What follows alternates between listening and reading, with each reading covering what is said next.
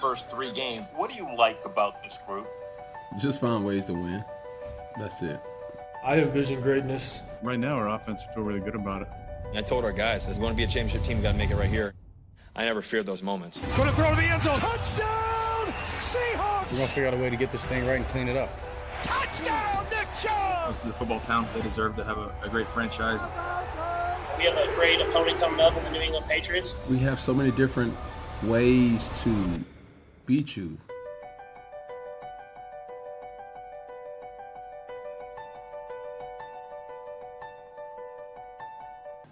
Qué gusto que nos acompañen. Aquí estamos en NFL Live a las puertas de la continuación de la semana 4 que ya comenzó con un juego que resultó ser más divertido de lo que muchos pensábamos entre los Broncos y los Jets con el primer triunfo de Denver. De eso hablaremos más adelante. John, ¿cómo andas? ¿Bien?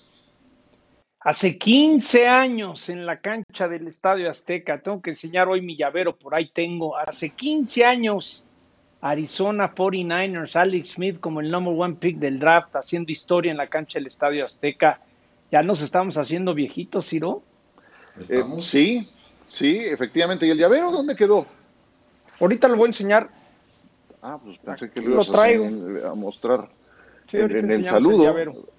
bueno, en fin. Javier, en lo que el señor se pone en orden. Adelante, ¿cómo estás? Bienvenido. ¿Qué tal? ¿Cómo estás, Ciro, compañeros? A la historia a la que apela John fue el primer partido oficial no jugado en territorio norteamericano. Por eso es tan relevante aquel juego, por cierto, entre Arizona y el equipo de San Francisco. Sí, década y media y lo recordamos como si fuera ayer. Tapa, ¿cómo andas? ¿Cuándo nos traen a los Cowboys por acá? ¿Qué tal, Ciro? Un gusto saludarte. Pues dice Jerry Jones que el día que los patrocinadores y los dueños de palcos en su estadio le permitan, unos Cowboys que por cierto jugarán el primero de tres partidos consecutivos en casa este domingo contra Cleveland, algo rarísimo. Los Cowboys no jugaban tres partidos seguidos en casa desde hace 17 años. Muy exquisito el señor Jerry Jones. Entonces, ¿apareció o no apareció el llavero? Sí, lo que pasa es que tengo que ir por él. Cuando la ah, producción me deje parar, qué, qué barbaridad. Gracias. Ahí para el final del programa. ¿Te parece? Venga, ah. vamos primero con información del día, porque hoy se hizo oficial que el partido entre Steelers y Titans eh, será reprogramado hasta la semana 7. Era una posibilidad que el juego se disputara el lunes o el martes, pero no se dieron las condiciones al mismo tiempo que continúan los eh,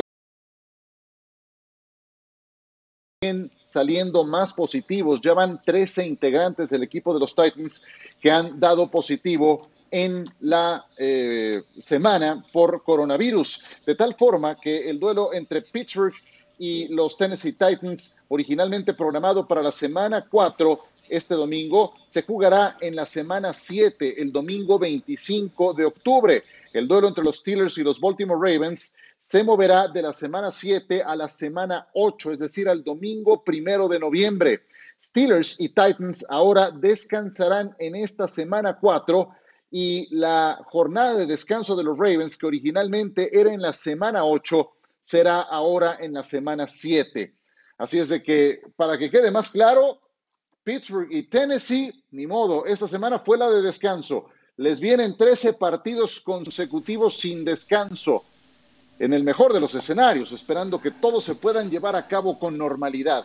Pero es ya el primer impacto que se registra en esta campaña por un contagio múltiple de coronavirus. ¿Cuáles serán las implicaciones, John, de esta primera jornada que se tiene que reagendar?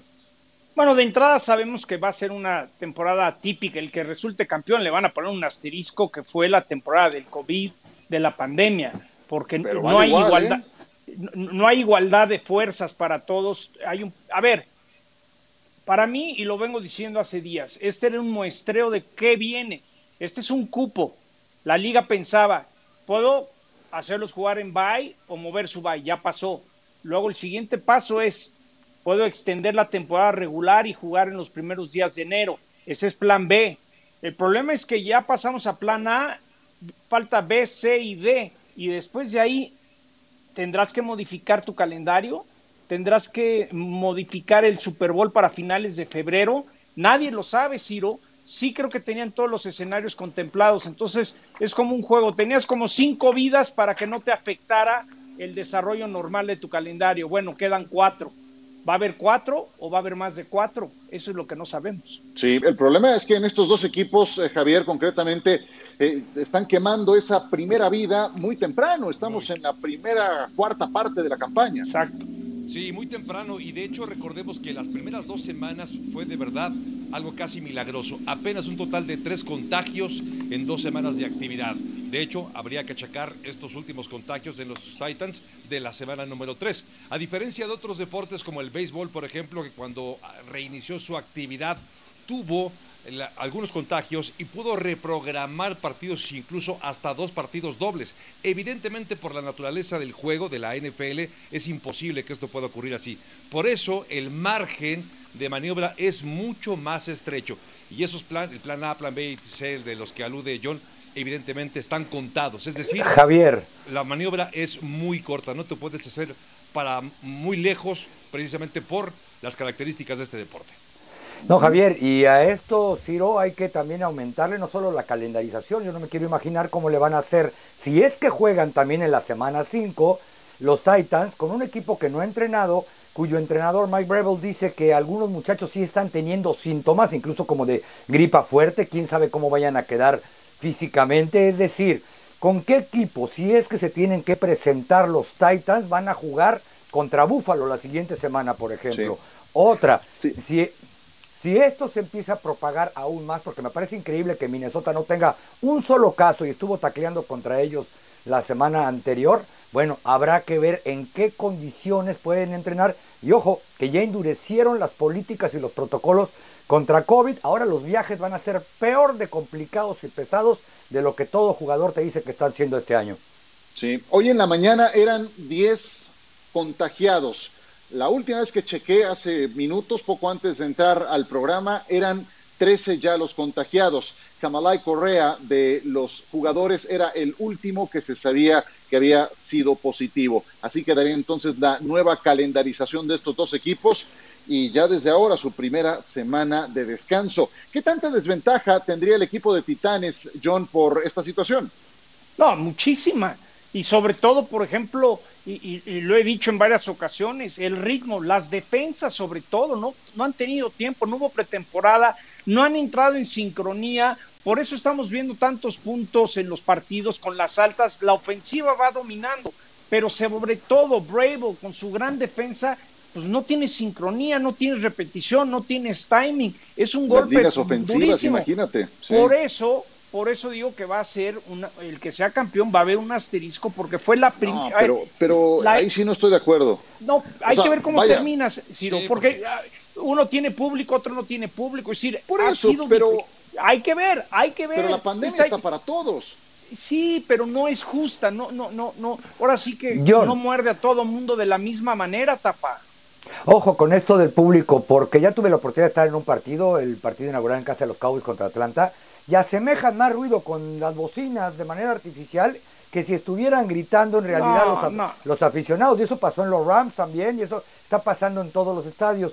Y por un lado, y por otro lado, todos están compitiendo en igualdad de circunstancias. Si los Titans ya se contagiaron, es porque hicieron algún alguna apertura en el protocolo y en lo que se debe de hacer para llegar a ahí. si me preguntas a mí, yo creo que la NFL, por ejemplo, cuando vimos el otro día la celebración de los Raiders con Gruden en su, en su vestidor, yo creo que mucho del contacto después de partidos, el viaje, la convivencia eh, en, los vestidores, creo que eso es lo que tiene que cambiar. Es decir, de nada sirve el tapabocas y la sana distancia cuando estás en el terreno de juego y no haces lo mismo cuando nadie te puede ver a mí me da la impresión que ahí es donde está reforzando la NFL y a todo mundo le pasa. Eh, si vas a ver un familiar, de repente bajas la guardia y todo mundo acomoda eh, eh, el tapabocas a, según a su conveniencia. Y creo que por ahí es donde va a esforzarse más la NFL. Es decir, te quito hasta draft picks, esto ya no es de billete. Y si no entiendes, te pego donde sí duele que no se arregla con lana. Cerramos contigo, Javier. Casos? Perdón, sí, como ocurre en estos casos, en una pandemia, con una sola persona que esté contagiada y que no lo sepa y esté en un grupo, es como empiezan a replicarse más casos al interior de grupos, clubes o en este caso equipos. En todo caso, tratando de ver un lado positivo, si me lo permiten, que evidentemente nadie quiere estar contagiado de COVID. En todo caso, esta semana podría ayudar a recuperar algunos de los lesionados, asumiendo que ninguno de estos eh, jugadores ni miembros del staff vaya a sufrir complicaciones mayores por el COVID. Si es así, bueno, ni hablar, tendrá que lidiar con un calendario sin descanso mucho más largo que el de otros equipos. Bueno, pues eh, entonces este partido se llevará a cabo hasta la semana 7, el de Tennessee contra Pittsburgh. Una pena, estábamos hablando de dos equipos invictos, pero no hay de otra, son causas de fuerza mayor. Quienes sí jugarán son los Browns y los Dallas Cowboys. Los Cowboys han ganado los últimos cuatro de manera consecutiva en su serie histórica contra los Cleveland Browns. Y vaya, llevan dos décadas miserables los Browns y cómo no, así la serie histórica iba a reflejarlo. Pero mucha atención que este equipo de los Browns juega mejor, corre mejor el balón, tiene un monstruo de dos cabezas en ese sentido con Nick Chubb y con Kareem Hunt. Les dan el balón alrededor de 30 veces por la vía terrestre. Es algo que tendría que hacer un poco más Dallas, que apenas le entregó cinco veces el balón a Ezekiel Elliott en la segunda mitad contra el equipo de Seattle. Cinco acarreos nada más en toda la segunda mitad. ¿Qué dice Prescott? No hay duda de que esta es la ofensiva más explosiva de que he formado parte. Tengo que ser mejor con el balón. Los receptores también tienen que ayudarme, corriendo bien las rutas y creando separación, dice Dak Prescott. Muy bien, elige a tu favorito, se llama así esto y vamos a elegir tres eh, puntos muy importantes del ataque de cada equipo. Comencemos con los mariscales de campo, los quarterbacks. De un lado está Dak Prescott, ya superó las mil yardas en la actual campaña. Prescott, vean nada más el comparativo con Baker Mayfield. Ha lanzado casi para la mitad, pero ha ganado dos partidos Baker Mayfield y ha ganado solamente uno Dak Prescott. Así es de que no porque lances muchas yardas por la vía aérea, y más touchdowns, necesariamente se va a traducir eso en victorias. ¿Con cuál de estos dos te quedas, Tapa? ¿Con Mayfield o con Dak Prescott? Qué pregunta tan ingenua, siendo tú quien responde. Bueno, debo decirte que me encanta cómo juega Baker Mayfield. Desde que estaba en la preparatoria acá en Texas lo hemos seguido. Pero no hay ni punto de comparación en la NFL entre Dak Prescott a estas alturas comparado con Baker Mayfield. Por eso es que corre más el balón el equipo de, Cleveland, porque tratan de quitar el balón de las manos antes de que algo malo les vaya a suceder. En cambio, Dak Prescott ha únicamente ganado uno porque su defensiva no le ayuda. De la ofensiva nadie se puede quejar. Cierto, y lo he repetido, no es perfecto, cometió una equivocación grave en la última jugada ofensiva del partido anterior, eh, que debió de haberlo aventado para afuera. Pero cuando un jugador es apenas el tercero que lanza para 100 pases de touchdown y anota 20 por carrera en la historia de la NFL en apenas 5 temporadas. Cuando su promedio de touchdowns contra intercepciones al llegar a los 100 solamente superado por Russell Wilson, te das cuenta que es un coreback que puede jugar y ganar en esta liga. El abogado defensor número uno de Dak Prescott, el señor Carlos Nava. Nada más algo rápido de Baker Mayfield. Cuando Baker lanza menos de 26 pases, los Browns tienen marca de 7 y 1. Cuando lanza 27 o más, 8 ganados, 17 perdidos. Ahí está la respuesta, Hay Ciro. que correr el balón. No, no, y estoy de acuerdo en ese, en ese comparativo. Vamos ahora a los receptores abiertos. Atención, Javier Trejo Garay, porque hay mucho talento de un lado y del otro, pero, pero ¿qué tantos pases les llegan a Odell Beckham Jr., a Jarvis Landry, que por cierto está un poco lesionado? Eh, del, otro lado tienes a Mari Cooper, tienes a Michael Gallup, tienes, tienes a CD Lamb que está causando impacto en su primera campaña. ¿Con cuál de los dos te quedas, Javier?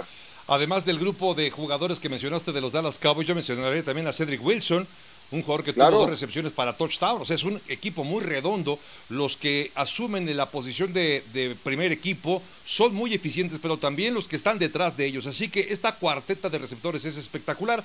Y más cuando tienes a un mariscal de campo que en los dos últimos partidos ha lanzado para más de 450 yardas en cada uno de ellos. Es decir, esta, este ataque aéreo está muy completo y definitivamente por el rendimiento, por el momento que atraviesan tanto el coreback como sus receptores, me quedo con este grupo, el grupo de receptores de los Dallas Cowboys. Ok, entonces van dos votos para Dallas, además de que son locales. Bueno, ya me están dando pistas, pero el juego terrestre puede decantarlo hacia el otro lado. Vamos a analizarlo y le toca a John analizar justamente a los corredores de bola, porque de un lado tienes ciertamente Ezekiel Elliott, pero del otro tienes a Nick Chubb, que está pasando por un extraordinario momento. Entre Chubb y Kareem Hunt están ya superando las 500 yardas por la vía terrestre. Y subrayo, vuelvo al tema, se olvidaron del juego terrestre en el partido contra Seattle. Le dieron solamente cinco veces el balón a Ezekiel Elliott. John, te va a tocar transmitir este partido para Centroamérica. ¿Qué has encontrado de los corredores? ¿Con cuál grupo de juego terrestre te quedas? ¿Con el de Dallas o con el de Cleveland? Me quedo con el de Cleveland. Kevin Stefanski lo que vino con estos Browns fue a poner orden.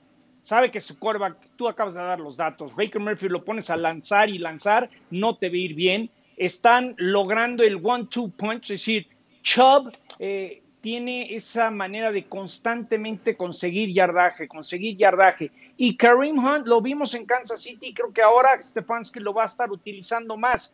Cuando tienes que OBJ es 59 en yardas y Landry es 54 y han ganado dos partidos, te habla de que Stefanski sabe que posesión, correr, no hacer locuras y ser un equipo más eficiente.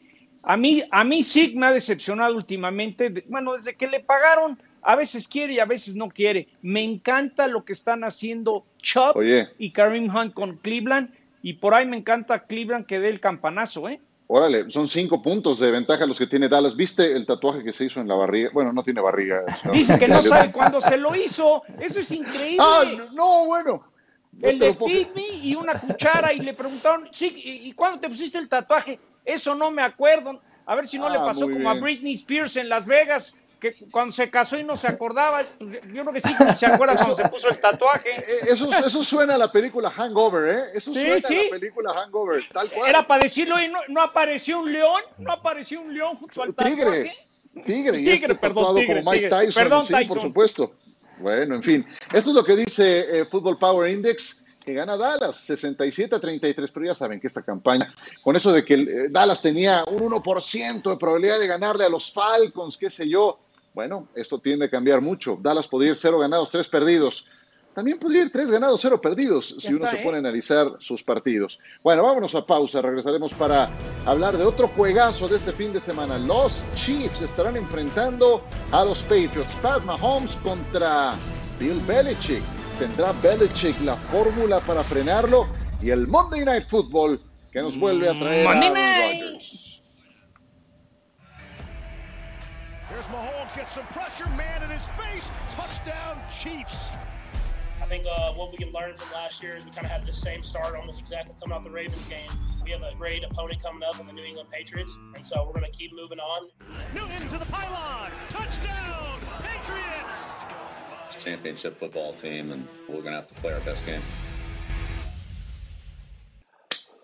¿Cómo le suena un Pat Mahomes contra Bill Belichick este domingo?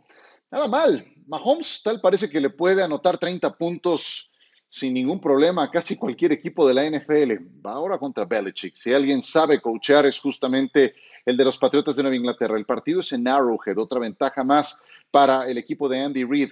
Eh, se han enfrentado tres veces Mahomes y los Patriotas. La ventaja en la serie es para los Patriotas, uno ganado para Mahomes, dos para los Pats. Pero estos números que aparecen en pantalla son en tiempos de Tom Brady, que ya no está, como bien saben, en los Patriotas. Y hombre, así que tú digas, Mahomes no les hizo mucho daño. Vean el penúltimo renglón. Cinco touchdowns en temporada regular, más tres en postemporada. Les ha lanzado ocho pases de anotación en tres partidos. Hombre, nada mal. Pero vas contra Belichick. ¿Tendrá el antídoto Belichick, Javier, para frenar a Mahomes?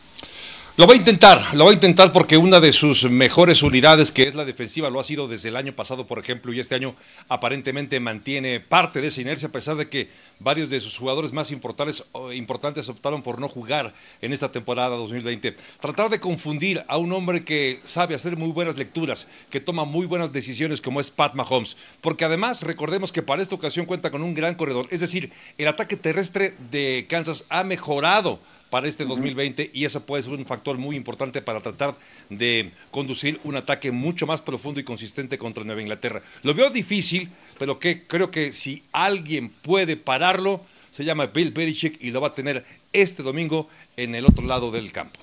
Eh, Pero tiene el personal tapa para frenarlo, porque ya vimos a los Ravens en casa, ¿cómo les fue el lunes pasado?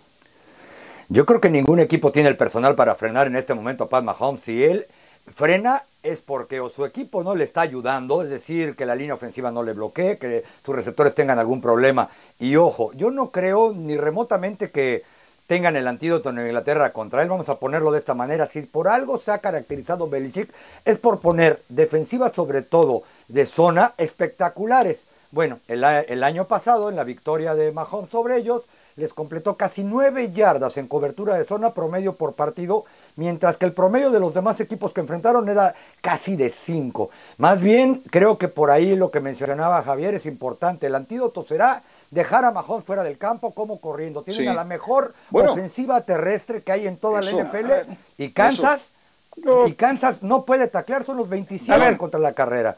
A ver, John, antes de que me digas, eh, Seattle es otro equipo contendiente. Nos tocó transmitir el partido. Los Patriotas se quedaron a dos yardas de ganarles. Sí, sí, justo iba a decir eso. Ah, A ver. venga, dale. Te leí la Te voy a mente. decir algo. A ver, y contra los Raiders, los ajustes que hizo eh, Belichick al medio tiempo controlaron el partido. ¿Y qué, cuántas veces ha dicho Belichick? It's about matchups. Es de enfrentamientos. Y yo quiero ver, yo quiero ver, por ejemplo, dónde va a posicionar Stefan Gilmore y cuál va a ser la responsabilidad de Gilmore. Luego vemos a Benemini, el coordinador ofensivo de, Kansas City, hizo jugadas espectaculares. ¿Cómo vas a neutralizar eso? Van a tratar de parar el ataque terrestre, vas con Tarek Hill, vas con Sammy Watkins. Es decir, tanto dijimos, no, los Patriotas ya no tienen defensa, John, no lo tomes en el fantasy, perdieron cuatro jugadores. Ahí están.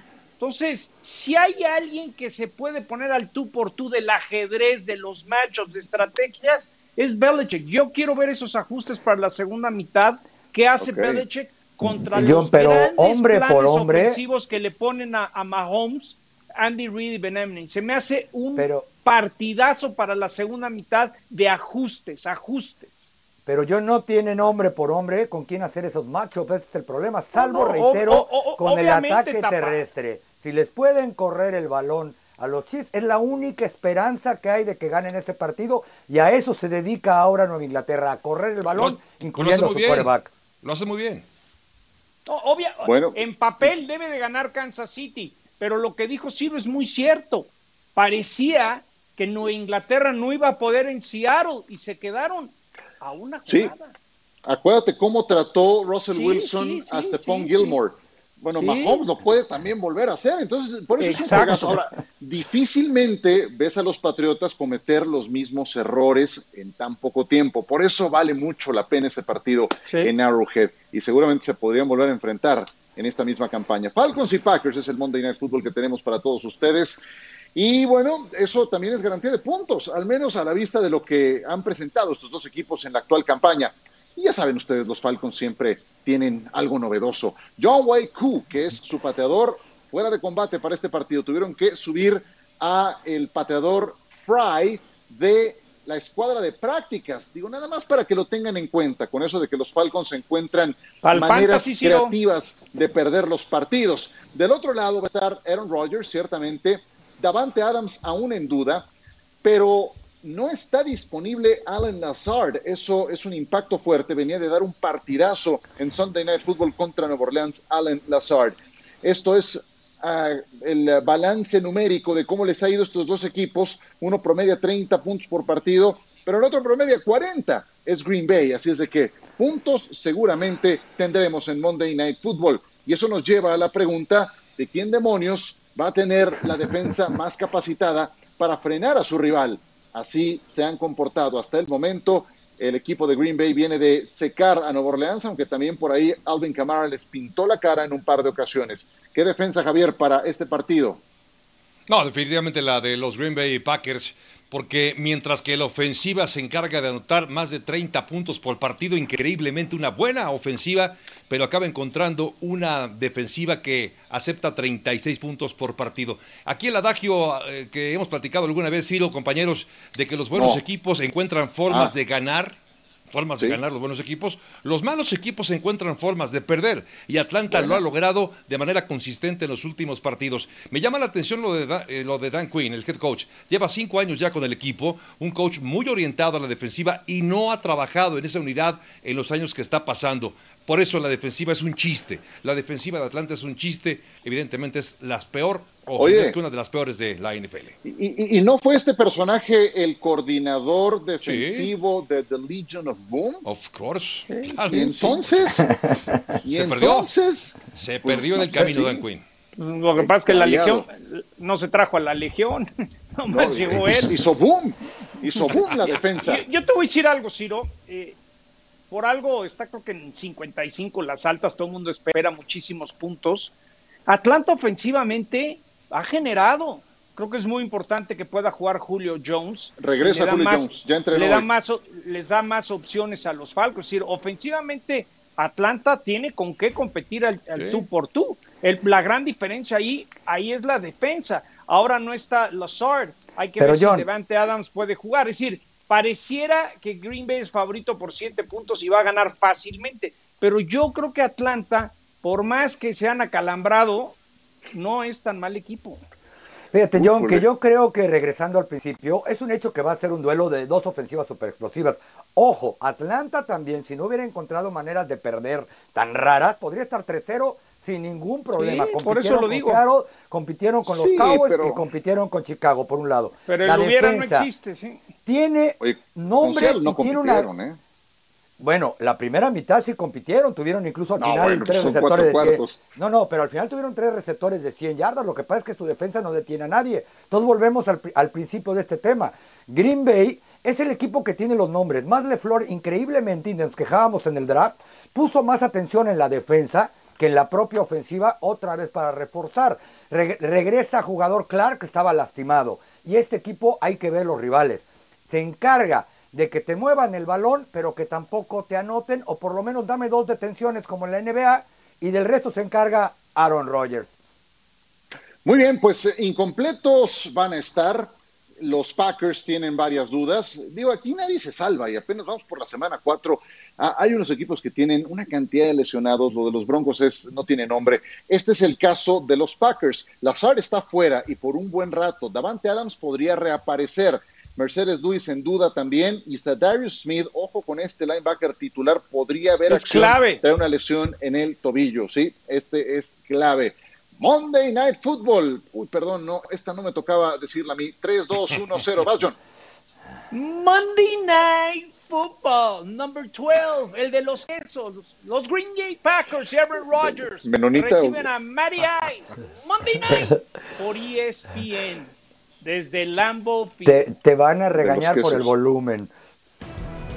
No, no, no, lo, lo, lo- lo moduló muy bien, lo moduló muy bien. Bueno, eh, hablemos de Sunday Night. Oye, también te tienes que inventar el de Sunday Night Football, es muy parecido.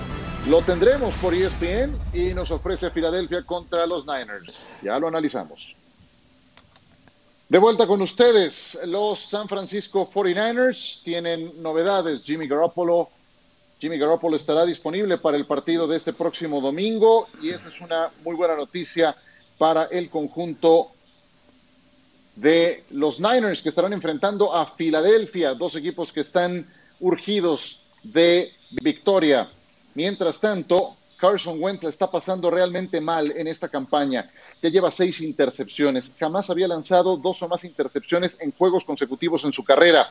Ahora lleva no dos, sino tres juegos consecutivos lanzando dos intercepciones para un gran total de seis por solamente tres pases de anotación. Y es que también le está lanzando pases otra vez al lechero, al repartidor de eh, UPS, al mecánico, están otra vez mancos, cojos y tuertos en la posición de receptores abiertos. Doug Peterson habló en relación a si sentar a Carson Wentz era la solución y bateó a todo mundo, no va por ahí. Carson es nuestro quarterback, vamos a arreglarlo, él lo va a arreglar. Sí, pero échenle la mano, no sean así. Vean todas las bajas que tienen los Eagles, no entrenaron de cara al partido contra San Francisco. De Sean Jackson, Olsen Jeffrey, JJ Arcega Whiteside, que ha sido un fracaso, una segunda selección procedente de Stanford del año pasado. John Hightower, que como se han leído tan mal, y bueno, las bajas se, se acumulan para el equipo de Filadelfia, que no le pudo ganar ni a Cincinnati en Filadelfia. John, 49ers o Eagles, mm, ya veíamos el caso de San Francisco, que no tienen en mente cambiar de coreback, pero Filadelfia, Filadelfia tendría que cambiar de coreback. No, para nada. A ver, Ayer el único receptor que pudo entrenar para las Águilas fue Greg Ward.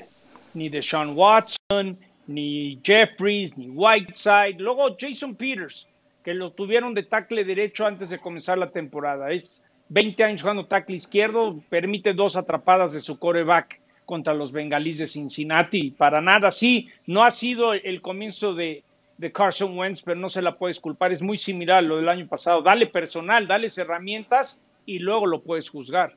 Pero no lo notas también brevemente muy eh, raro en su mecánica. También no, no, lo veo yo al 100% de confianza. Pero bueno, ok, aquí no habría, no habría cambio coreback. Donde sí hubo fue hace 40 años. Cuéntame esa anécdota, John. Fíjense que estaba preparando para el partido del Sunday Night. Hace 40 años, el coreback de 1980 de los 49ers era Steve DeBerg. Atrás de él estaba un novato llamado Joe Montana. En un partido de pretemporada contra los Chargers en San Diego, le dan tal trancazo en el cuello que le afectó la garganta y un doctor le dijo, son tus eh, cuerdas vocales, no puedes hablar por un mes. Dijo, ¿cómo le voy a hacer para no hablar por un mes? y con las ganas de no perder el puesto titular, uno de los utileros dijo, ¿por qué no te hacemos? Nos gastamos 700 dólares y te hacemos una bocina con amplificador que te la ponemos atrás en el equipo y así jugó, un par de partidos. Te trae una rocola ahí atrás. La NFL lo aprobó. Entonces él dice que cuando primero salió al huddle, le daba la sensación que si no apagaba el micrófono, todo el estadio lo iba a escuchar, solamente lo podían escuchar los rivales. Entonces, son de esas anécdotas que hace 40 años Steve DeBerg le hicieron una bocina con amplificador porque no tenía voz. Obviamente, el que acabó de titular es un tal Joe Montana con Bill Walsh y la historia se escribió. Pero el único que ha jugado con bocina y amplificador es de los 49ers y es Steve DeBerg. Tal cual, una rocola en la espalda. No hará falta eso para el próximo Sunday Night Football. Ahí está el señor Sutcliffe en eh, compañía de Pablo Viruega y un servidor para llevarles este Filadelfia contra San Francisco. Bueno, cambiemos de escenario. Los Minnesota Vikings abrieron al fin sus instalaciones. Eh, la semana, ¿cómo se vio alterada? El martes las juntas de planeación de eh, la estrategia fueron vía remota, cancelaron la práctica del miércoles el jueves volvieron a entrenar y normalmente lo hicieron este viernes. Se alteró la semana de los Vikings por haber enfrentado a Tennessee, el equipo donde se han desatado los positivos en coronavirus. Em, ¿Cómo les ha ido a estos equipos? Bueno, a los Tejanos les tocó bailar con las tres más feas, Kansas City, Baltimore y Pittsburgh. Los Vikings bailaron con tres no tan feas, pero igual los cachetearon. Green Bay, Indianapolis y Tennessee. Ambos se presentan con cero ganados y tres perdidos. Javier, ¿cuánta ventaja hay para los tecanos por esta semana irregular que tuvo Minnesota? La verdad es que es eh, mínima, Ciro, porque a ver, en el aspecto físico, el dejar de entrenar tres o cuatro días no sería algo tan relevante, porque incluso de manera individual tendría que seguir un régimen enviado por los propios coaches de preparación física. Más bien el tema de preparar el partido, es decir, sentarse a ver la película, analizar las jugadas del rival y sobre todo estar en el campo con el equipo de prácticas, justo para, valga la redundancia, practicar las jugadas a la ofensiva y a la defensiva. Pero como finalmente acabaron regresando al campo el día de hoy, me parece que ese, ese pequeño déficit lo están finalmente supliendo en estos días. Creo que la diferencia, Ciro, es mínima. Así que no le vayan a echar la culpa de otra derrota más al no haber tenido tiempo para preparar este partido. No, ya, ya, imposible perder una vez más para cualquiera de estos dos equipos. Eh, bueno, los que no han perdido y cambiaron de que es increíble, son los Chicago Bears. Tal parece que estaban esperando el, primer tropiezo de Mitch Trubisky para mandarlo a la banca. Y va Nick Foles entonces como titular. Ojo para el próximo jueves, porque Nick Foles con Chicago se enfrenta a Tampa Bay y Tom Brady. Nada mal, ¿eh? ¿Se acuerdan de aquel Super Bowl? Bueno, Trubisky estaba jugando así y va para la banca. Foles entró en su lugar lanzó tres de anotación y esa intercepción que sufrió bien pudo ser touchdown, fue en la zona de anotación. Tapas, ¿son mejores los Bears con Nick Foles? Sin duda, Ciro, porque para empezar, Trubisky, tú lo acabas de decir, estaban buscando un pretexto el entrenador en jefe Matt Nagy para quitarlo, porque seguramente el gerente general está muy interesado que su segunda selección global de un draft donde se fue antes que Pat Mahomes, por ejemplo, desquite lo que costó por un lado. Por otro lado, eh, Nick Foles ha demostrado que si él viene de relevo, sin mucho que perder, mucho que ganar, puede hacer las cosas. Lo vimos en la segunda mitad contra Atlanta, lo vimos en un Super Bowl, lo vimos en Filadelfia antes de llegar a ese Super Bowl, por un lado. Y por otro lado, tiene la experiencia, no tiene presión y va a enfrentar un equipo que de por sí es favorito para ganarles, a pesar de que ellos estén invictos.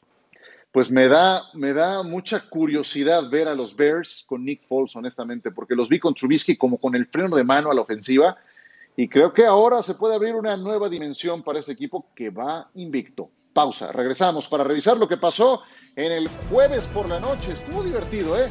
No van a decir que no. No prometía mucho en el papel, pero los Broncos y los Jets dieron espectáculo y al final acabaron bien calientes. No nos podemos quejar, estuvo entretenido el Thursday Night Football. Sam Darnold, su head coach Adam Gase, que, la verdad es que va a ser la próxima cabeza que caiga. ¡Ole! Se quita el defensivo y después Darnold, adiós al segundo. ¡Qué jugada de Darnold! Demuestra que es un gran atleta, se estaba trompicando. Fue lo mejor que hicieron los Jets en todo el partido, John.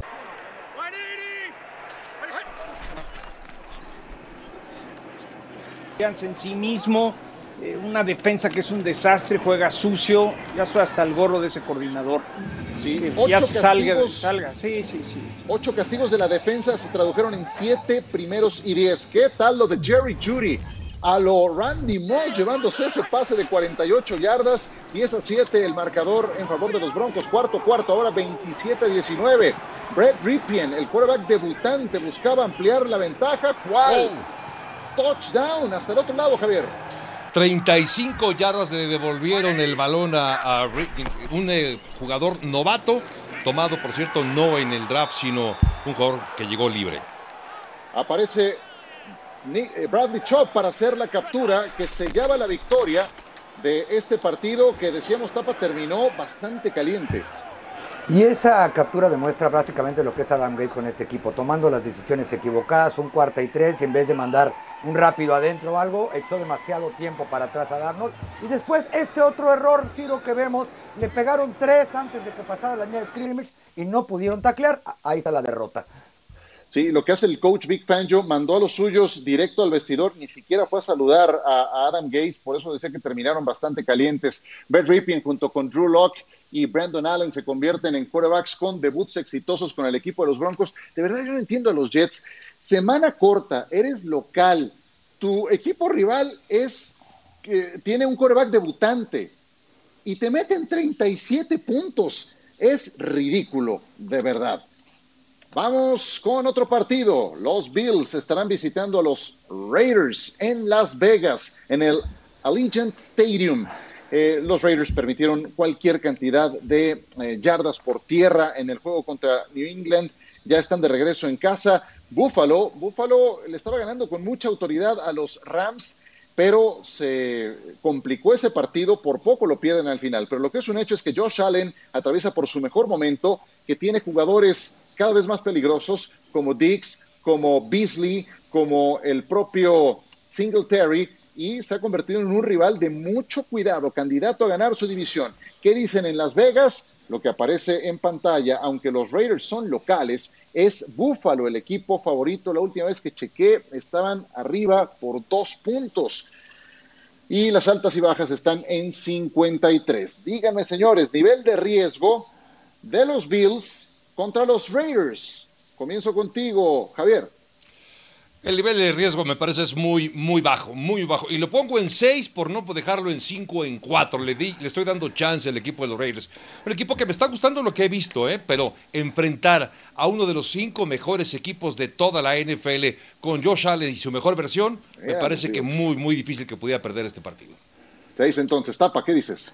No, yo sí le voy a dar un 5 y porque me quise ver buena onda, porque por más que busque por qué ángulo le puede ganar Raiders, aunque esté en su casa, este equipo de los Bills es difícil. Están entre las tres mejores estadísticas, entre las trascendentes a la defensiva los Bills, sobre todo en contra la carrera. ¿Cuál ha sido el fuerte de los Raiders? Equilibrar la carrera con el pase atrás.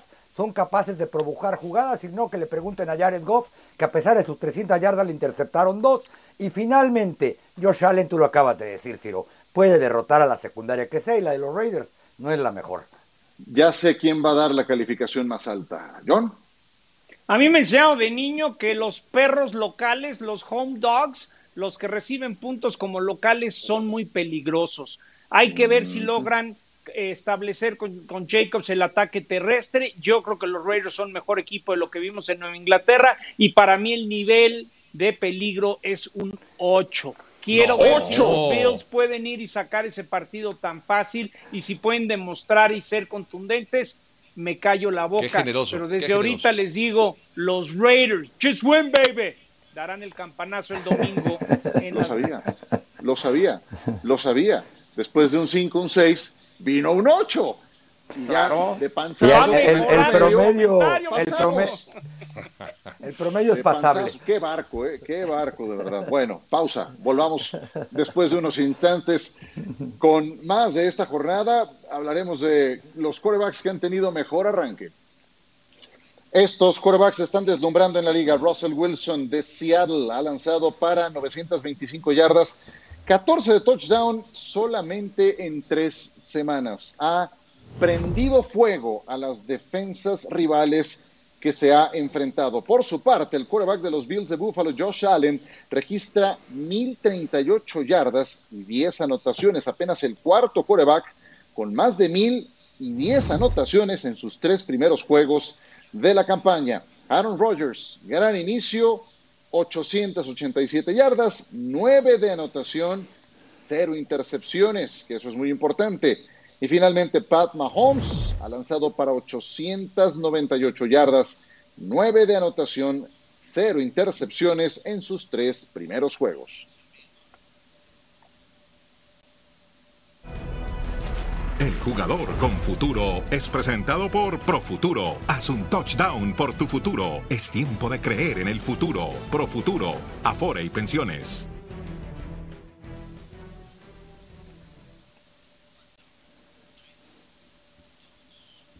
Es presentado por Profuturo. Estos cuatro que gozan de gran presente. ¿Quién me dirías, mi querido Tapa, que tiene un mejor futuro inmediato pensando en sus partidos de esta jornada? Por supuesto que Aaron Rodgers va contra la defensiva secundaria de Atlanta. Se va a dar un festín. Atlanta ha recibido por lo menos 30 puntos en cada partido. No cubren a nadie. Cada coreback que ha llegado le ha lanzado por lo menos cuatro pases de touchdown. Y Aaron Rodgers anda bien con el receptor que le pongan. Y es probable que tenga Devante Adams. Aaron Rodgers. Aaron Rodgers, entonces un voto para él. ¿Qué me dices, John? Oh, obviamente que también me quedo con Aaron Rodgers, pero va a ser interesante ver si Marqués Valdés, ¿qué va a hacer Aaron Rodgers? Eh, Devante Adams si no está al 100%. Él dice que sus receptores están encontrando mucha separación, seguramente la volverán a encontrar el lunes en casa contra Atlanta. Creo que el gran futuro en estos momentos para un equipo es Aaron Rodgers y los Green Bay Packers. Muy bien, a sus 36 de edad. ¿Qué me dices, eh, Javier? Sí, podría ser Aaron Rodgers porque jugar contra la defensiva de Atlanta es como robarle un niño a un, a un No, dulce, ¿cómo? ¿no? A un niño. Sin embargo, ¿o al revés? No, era al revés, ¿no? Bueno, creo que se entendió. Espero se haya quedado No, más o menos ya. claro. Lo de Josh Allen. Explicaste lo del Josh Allen. Buen Cuatro balón suelto de y recuperado por ti mismo. ¿Cómo va aquel? Bueno, luego, luego mejor el refrán. Cuatro pases de anotación, uno más por tierra. Josh Allen está bajito de los grandes mariscales de campo, porque hablamos mucho de Russell Wilson, de Aaron Rodgers, de Pat Mahomes, pero ahí detrás de todos ellos está Josh Allen. Cuidado con este hombre que está en una mejor, en mejor arranque, en un gran equipo, bien cobijado, gran defensiva. Cuidado con Josh Allen. Y bueno, luego me aprendo bien el refrán. Bueno, la idea es esa. Pudiste haber cerrado eh, o no. La idea es esa. Eh, en fin, ¿qué más da? Eh, bueno, sí, coincido con que Aaron Rodgers es el que tiene eh, ese- esa, esa mejor perspectiva a futuro, inmediato, pero si me preguntan mi candidato a jugador más valioso, proyectando ese futuro hacia el final de la campaña, yo pongo otra vez todo mi capital con Russell Wilson. Me parece el que atraviesa por un mejor momento, el más maduro de todos, tiene buen cocheo, pondría mis fichas con Russell Wilson. Seguimos. De vuelta con ustedes. Hoy hace 15 años el primer juego internacional de temporada regular lo llevó a cabo la NFL orgullosamente en México. 103 mil espectadores. Los Cardinals contra los San Francisco 49ers de gratos recuerdos. Y alguien que estaba como reportero de cancha en aquel partido fue John Sutcliffe. John, ¿qué recuerdas de aquel partido? Un Sunday Night Football. Por ahí, de suerte, guardé este llavero por mucho tiempo y ahora es el que utilizo todos los días en el automóvil. Eh, recuerdo con mucha emoción ese partido, los nervios, eh, eh, eran los comienzos de reportero de cancha y de repente vi a Edith Márquez. Dije, oye, la Timbiriche siempre se me hizo muy guapa, la quiero entrevistar. Entonces iba a cantar el himno, veníamos de corte, ya no da tiempo, ya no da tiempo. Y de todos modos le hice una pregunta, me regañaron en el camión, yo no la debes de haber entrevistado. Y yo, perdón, perdón, perdón. Pero dije, bueno, está guapa la Edith Márquez. El viejo truco, ¿no? el viejo truco. Ese día debutó Alex Smith. Fue la primera vez que entró a jugar. Mira, sí. buena memoria, buena memoria. recuerda a Mike Nolan como head coach. Muy bien, bueno, nos queda un minuto para despedirnos. Vamos con pronósticos. ¿Quién gana y por qué? Pero en un enunciado me tienen que decir. Javier, comienzo contigo. ¿Chargers o Buccaneers? Buccaneers, mi equipo de toda la vida. Tom Brady hace diferencia todavía. Muy bien. Eh, tapa, ¿Seahawks o Dolphins? Seahawks porque son los Dolphins, no hay más que explicar. Seahawks porque son los Se abstiene, se abstiene. Ok, muy bien, muchas gracias, Tapa. Eh, John, Saints o Lions. No, los Saints. Me gustan los Saints y doy los puntos. Yo creo que Nuevo Orleans va a empezar a tomar un camino, aunque Detroit ha mejorado, pero me gustan los Saints. Jacksonville o Cincinnati, Javier, qué jueguito te tocó, ¿eh? Pues eh, me gustaría decir que, voy a, ¿sabes qué? Voy a quedar con Cincinnati, espero que así sea, creo que ya le toca, Jacksonville inició muy bien, pero ha aflojado, me quedo por la historia de, Tom de Joe Burrow. Sin decir, por, sin decir quién gana, bueno, no, ya no, ya no nos da tiempo, ya nos tenemos que ir. Ni modo. John, Javier, Tapa. Gracias, lo esperamos el domingo. tengan un enorme fin de semana.